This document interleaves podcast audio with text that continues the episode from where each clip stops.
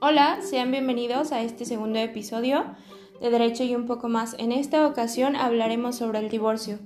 El día de hoy me gustaría dejarles la frase, no conoces a tu pareja realmente hasta que se encuentran en un juzgado de lo familiar. Hola, ¿qué tal? Bienvenidos sean a este nuevo episodio. Hoy, como ya lo saben, hablaremos de el divorcio. Pero antes de eso, tenemos que, definir evidentemente el matrimonio, que es la consecuencia o el antecedente de un divorcio, se conoce en términos legales, quitándole todo lo religioso, todo lo moral. Eh, es un contrato eh, y como tal lo marca la ley. El matrimonio es un contrato, un acuerdo de voluntades que pues, evidentemente van a respetar las partes hasta en tanto uno de los dos pues decida como tal la terminación del mismo. Entonces, el divorcio, y también lo dice la ley, es la terminación jurídica del contrato denominado matrimonio. Entonces, eh, vamos a ver que los divorcios que establece la ley son tres. El divorcio administrativo, que se lleva propiamente en el eh, juzgado de lo civil. El divorcio eh, incausado, que mucha gente conoce como divorcio express. Y el divorcio voluntario, que necesariamente tienen que estar ambas partes de acuerdo para efectos de que se lleve a cabo.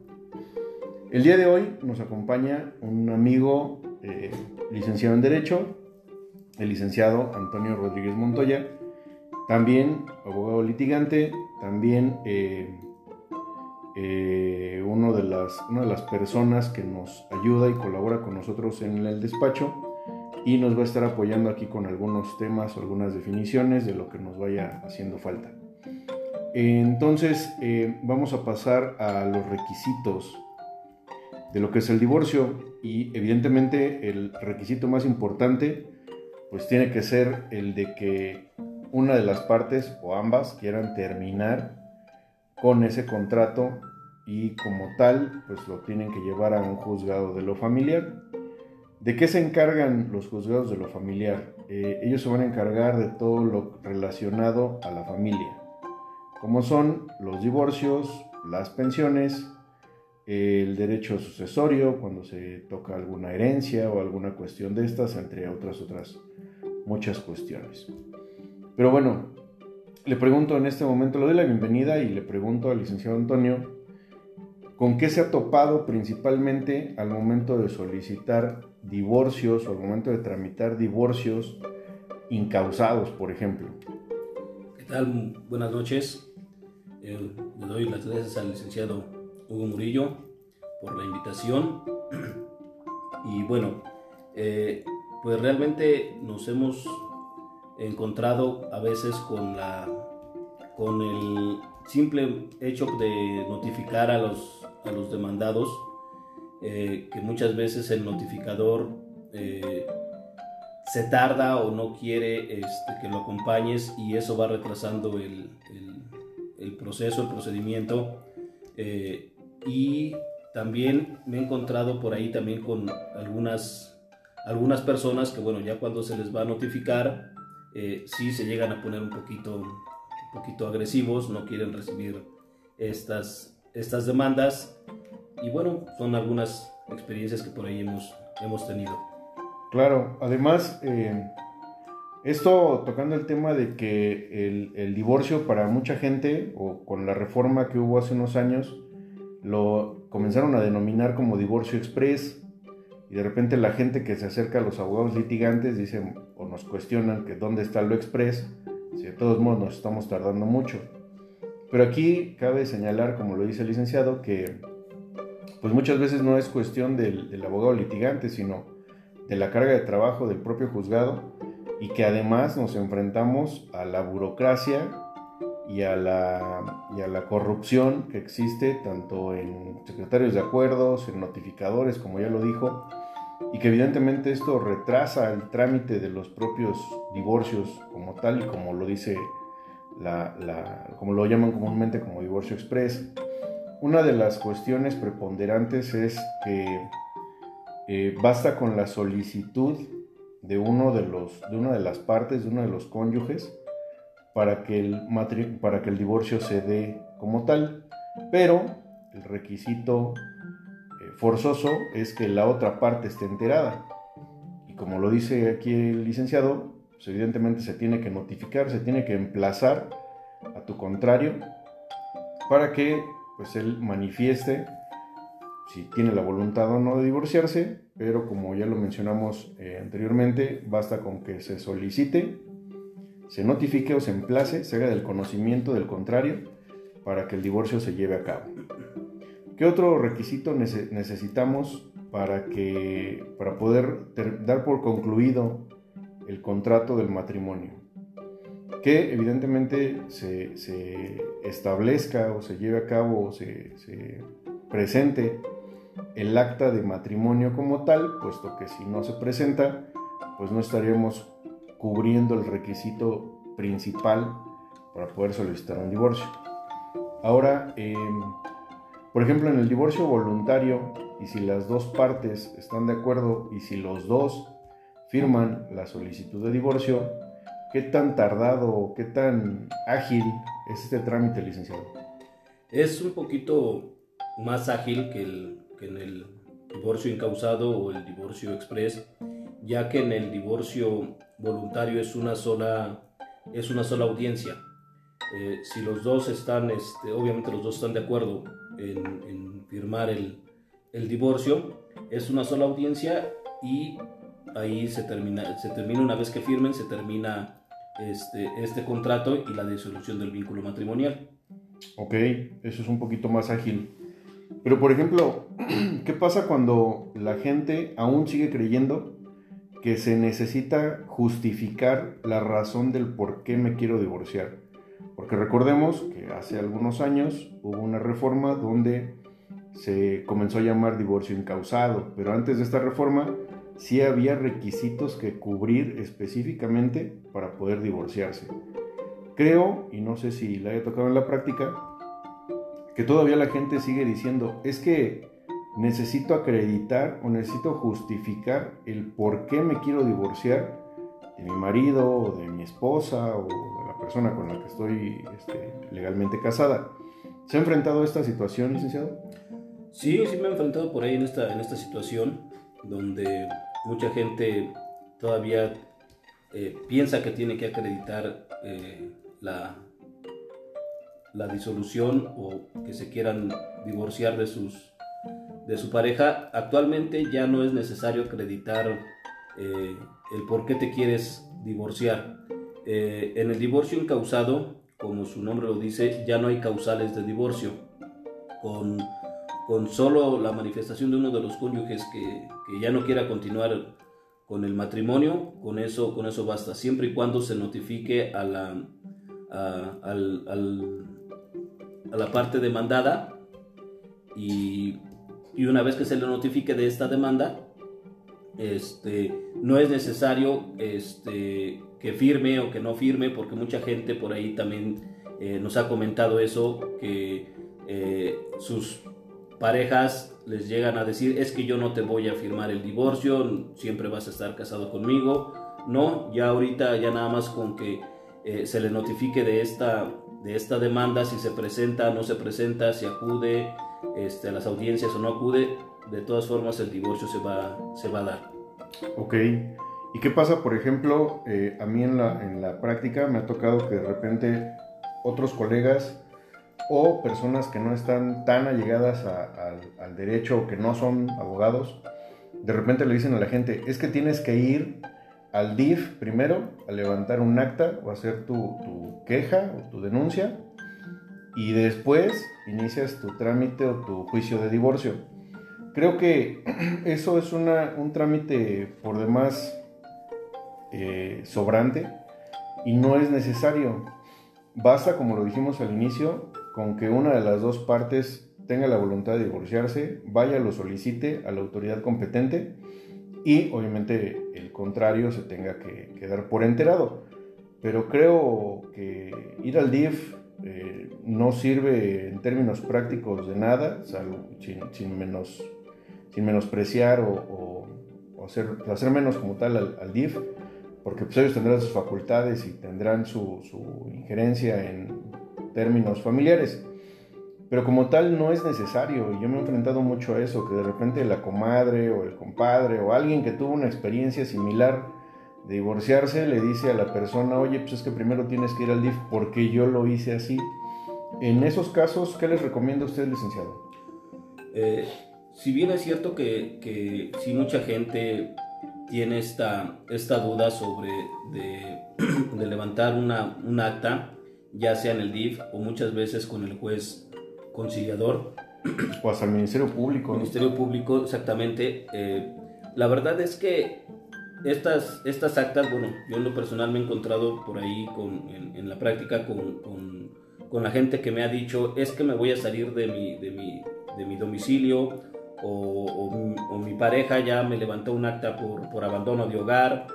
Eh, la verdad es que este trámite sirve como mero antecedente nada más. O sea, la verdad es que no, no tiene un peso jurídico realmente. O sea, lo pueden hacer, sí, están en todo su derecho de, de, levantar este tipo de actas, pero realmente este, no tienen un, un, peso jurídico y sirven nada más como mero, mero antecedente. Sí, aparte sirven a veces hasta de presión, ¿no?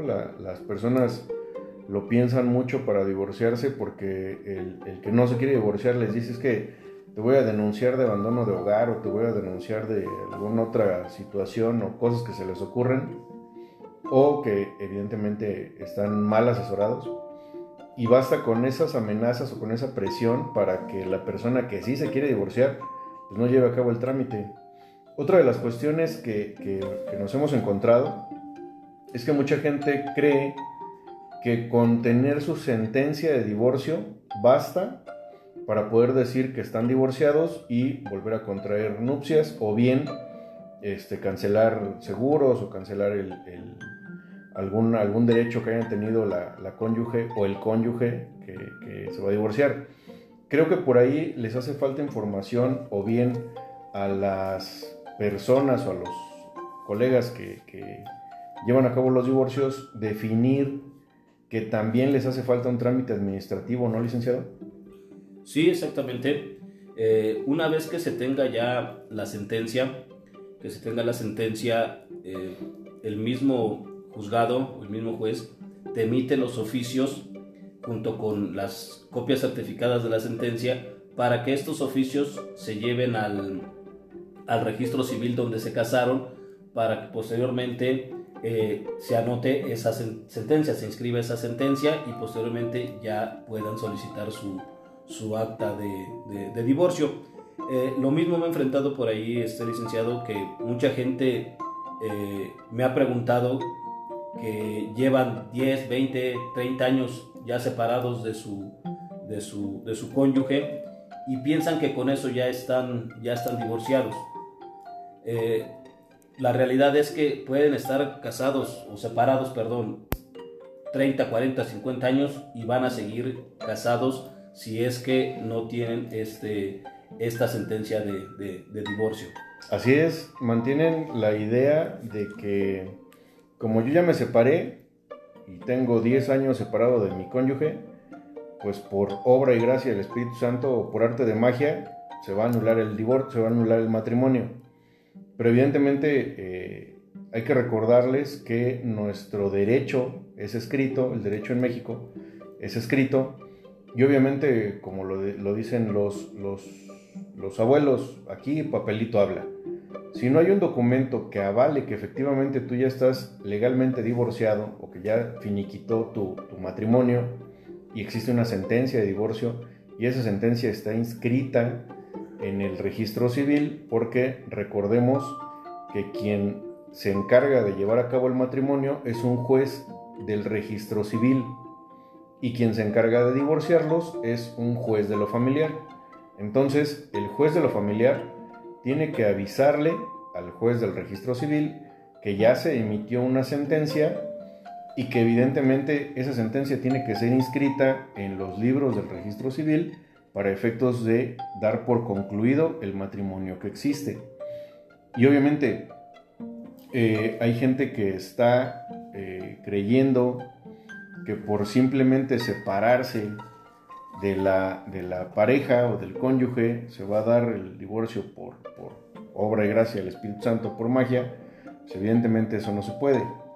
Tienes que acudir a la autoridad para llevar a cabo este procedimiento y que este procedimiento quede asentado por escrito. Entonces, eh, creo que hasta ahí hemos cubierto gran parte o a grosso modo los requisitos, la tramitación, todo lo que es el divorcio como tal. Vamos eh, poco a poco a, dar más antecedentes, a dar más eh, información sobre lo que es también, nos queda pendiente el divorcio administrativo, pero este basta con, con cubrir los requisitos que dice la ley, por ejemplo, de no tener más allá de un año de casados y se puede tramitar ante el mismo juez del registro civil, es un trámite meramente administrativo y es muy sencillo, en ese no tenemos mayor complicación. Eh, también cabe mencionar que uno de los, de los requisitos para poder llevar a cabo el, divorcio es manifestar la voluntad expresamente, eh, tener el antecedente de estar casados, obviamente, y llevar a cabo la inscripción en el registro civil de la sentencia que se nos emite. No sé si, si tenga algún otro dato, licenciado, o alguna anécdota que nos quiera platicar sobre algún trámite, alguna peculiaridad que le haya tocado en los juzgados, porque pues evidentemente, como dicen, como me decía alguno de mis maestros en la licenciatura, tú sabes de derecho, pero lo que sabes en los libros lo vas a aterrizar o lo vas a conocer verdaderamente en los juzgados. Entonces no sé si tenga alguna otra, otra recomendación o comentario, Lick. Eh, no, nada más eh, comentar sobre los requisitos para, el, para que se lleve a cabo el, el, divorcio. Eh, es, como ya lo, lo, habíamos comentado, es el acta de, de, matrimonio, acta de nacimiento de los, de, los, de los hijos, si es que hay. Si es que hubiere. Si es que hubiere, y una, una un convenio, un convenio, este, es una propuesta de convenio que debe de llevar esta propuesta de convenio, eh, quién va a tener la, la, guardia y custodia, si es que hubiera menores, hijos, eh, quién va a tener la guardia y custodia, eh, quién va a, dicen, Dicen en, otro, en otros programas, no le pegues a la mesa. Porque se escucha. los La guardia y custodia, los alimentos, ¿cómo se van a garantizar?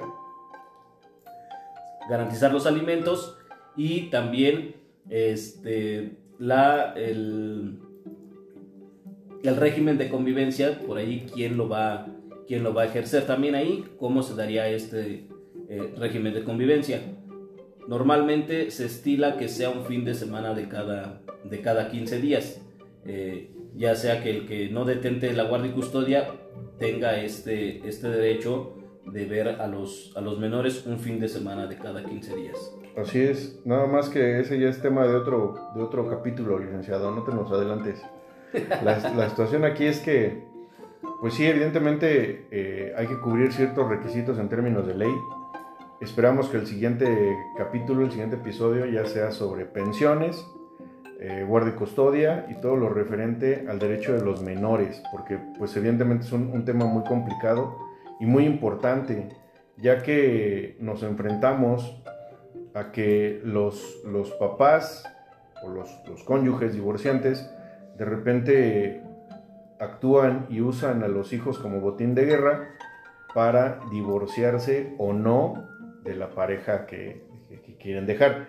Pero sí, eso evidentemente es un, tema de, otro capítulo y pues lo estaremos abordando en, su debido momento. Creo que por el momento es todo. Eh, si tienen alguna duda, si tienen algún comentario, eh, si tienen alguna, alguna aclaración sobre lo que hemos estado platicando, por favor contáctenos en nuestras redes sociales. Estamos en Facebook, en Twitter, en Instagram eh, mis redes son Hugo Murillo R en cualquiera de las tres. Y el Facebook del licenciado es Antonio Montoya. Listo, pues por el momento nos despedimos. Síganos por favor a nuestras redes sociales y no olviden compartir. Muchas gracias.